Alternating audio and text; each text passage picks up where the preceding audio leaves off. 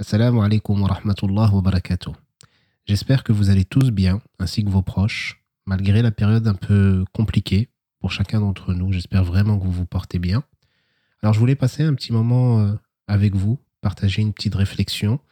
Alors, il y a quelques jours, j'ai posté un petit post sur Facebook qui vous a pas mal fait rire, apparemment, sur, euh, sur le fait qu'on met qu'un jeune de 20 ans m'ait appelé ami. Alors, ami, euh, ça signifie tonton ou oncle.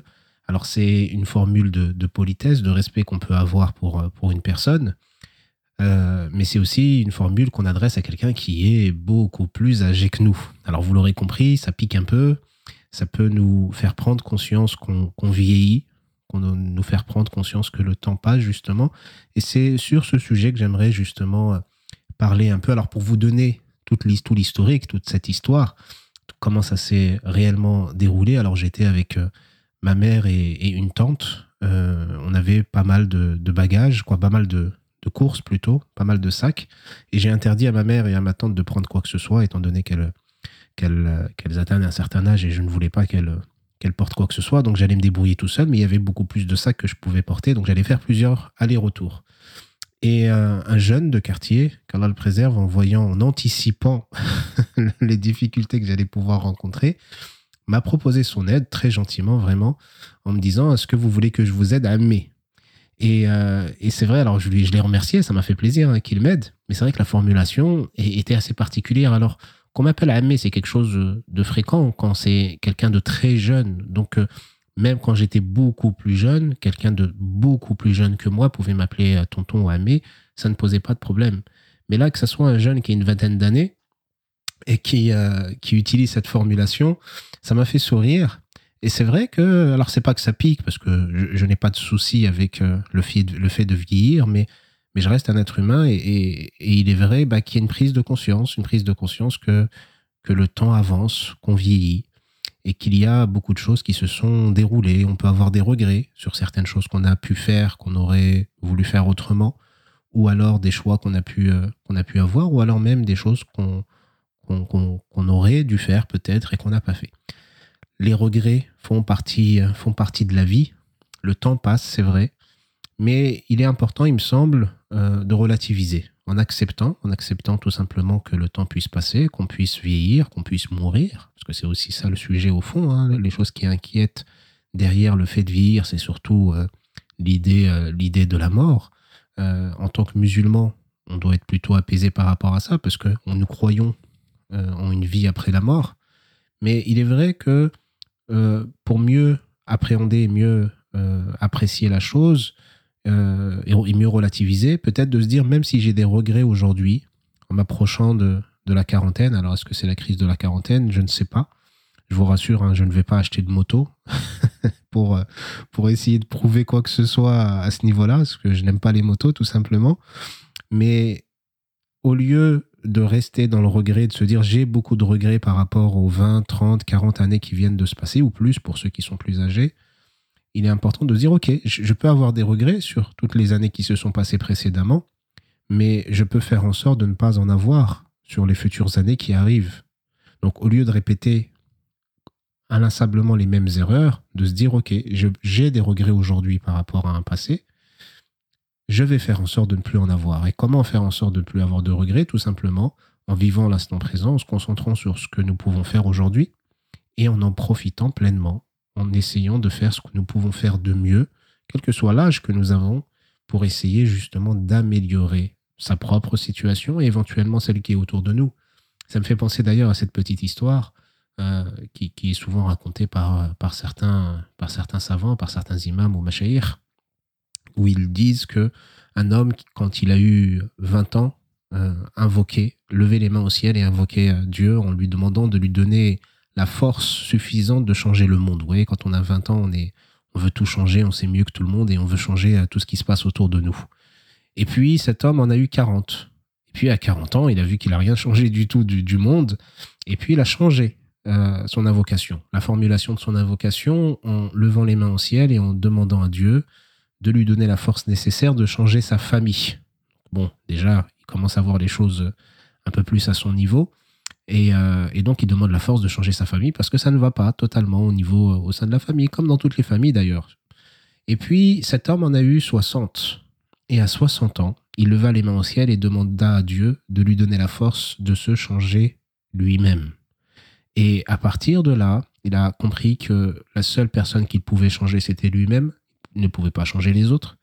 Mais qu'en se changeant soi-même, le monde qui était autour de lui allait aussi changer, car nous nous influencions mutuellement, que nous le voulions ou non. Donc cette idée du temps qui passe, cette idée de la vieillesse, cette idée même de la mort doit être en réalité acceptée de manière détendue, car c'est une réalité, c'est une vérité. À nous de faire en sorte de nous y préparer de la meilleure des manières, de l'accepter avec le plus de noblesse possible et de profiter de tout ce dont nous pouvons profiter. À 20 ans, je peux faire des choses que je ne pourrais peut-être pas faire à 40, autant les faire maintenant. Puis à 40, je peux faire des choses que je ne pourrais pas faire à 60, autant les faire maintenant. Mais à 40, je peux aussi faire des choses que je ne pouvais pas faire à 20 ans, autant les faire maintenant. Donc je demande à Allah subhanahu wa qu'il nous facilite à tous, quels que soient nos âges, que ce soit pour les personnes qui atteignent la quarantaine et qui commencent un peu à se poser des questions, que ce soit pour ceux qui ont dépassé cet âge-là qui sont dans un âge où il est un peu plus compliqué au niveau de, la santé, au niveau de la perception du monde, de leur facilité aussi, et aussi aux moins jeunes. Qu'Allah subhanahu wa ta'ala vous facilite dans votre jeunesse, qui vous donne et vous facilite en vous donnant les moyens de faire ce que vous avez envie de faire qui sera la meilleure des choses pour vous. Le ramadan arrive dans quelques jours, dans une petite semaine, Inch'Allah ta'ala, et nous ne savons pas si nous serons là l'accueillir. Nous ne savons pas si tout le monde ne sera pas là pour accueillir le ramadan qui arrivera dans une semaine. Certains partiront avant. Et même ceux qui seront là pour l'accueillir, peut-être qu'ils ne seront pas là pour le, lui dire au revoir, pour le voir partir, pour le terminer. Et d'autres encore ne seront pas là pour l'accueillir l'année prochaine. Donc, euh, ceux qui seront là pour l'accueillir, faisons en sorte, si Allah nous permet de faire partie de cette catégorie de personnes, de l'accueillir de la meilleure des manières, de le vivre de la meilleure des manières, et on lui demande de nous permettre d'en vivre encore et encore d'autres. Et pour conclure, pour finir, ce que je vous inviterai, ce que je nous invite à faire, moi y compris, c'est de multiplier les demandes de pardon, de demander pardon, puis de demander encore pardon à Allah subhanahu wa ta'ala, puis de lui demander encore pardon, de ne pas se lasser de lui demander pardon. Et une fois qu'on lui aura, alors j'allais dire suffisamment, mais ça serait faux, parce que ce n'est jamais suffisant, mais une fois qu'on aura commencé plutôt, c'est plus juste de dire ça comme ça, de commencer à entrer dans cette dynamique où on demande pardon régulièrement à Allah wa ta'ala pour toutes les choses qu'on a pu faire qui étaient mauvaises, pour toutes les choses qu'on aurait dû faire qui étaient des bonnes choses que nous n'avons pas faites, et donc, de, une fois qu'on est rentré dans cette dynamique de demande de pardon, de s'arrêter quelques secondes et de lui demander pardon, non pas pour les choses mauvaises qu'on a faites ou les bonnes choses qu'on n'a pas faites, mais de lui demander pardon pour avoir mis du temps à lui demander pardon. De lui demander pardon pour le temps qui est passé avant qu'on puisse se rendre compte, qu'on puisse réfléchir, qu'on puisse regretter sincèrement et vouloir revenir vers lui. Et pour finir, de le remercier d'être dans le remerciement, dans le hamd, de, lui dire, de dire alhamdulillah le plus souvent possible, donc de remercier Dieu, de le louer pour tout ce qu'il nous a donné, tout ce qu'il nous donne encore. Et encore une fois, une fois qu'on est dans cette dynamique de le remercier régulièrement, de le remercier, de pouvoir le remercier. Car il est possible, il est possible, pardon, que la plus belle chose le plus beau bienfait qu'il nous ait donné, c'est la possibilité de le remercier. Walhamdulillah. Barakallahu fikum pour votre écoute. Je vous souhaite pour ceux qui pourront et qui seront présents un très bon Ramadan, de le préparer de la meilleure des manières, de l'accueillir de la meilleure des manières, et qu'Allah subhanahu ta'ala agrée toutes vos œuvres, qu'il vous facilite dans tout ce que vous pourrez entreprendre, qu'il nous pardonne à tous et qu'il aide ceux qui ont besoin d'aide, qu'il soigne ceux qui ont besoin d'être soignés et qu'il nous rapproche de lui, nous comble de son amour. Assalamu alaikum wa rahmatullahi wa barakatuh.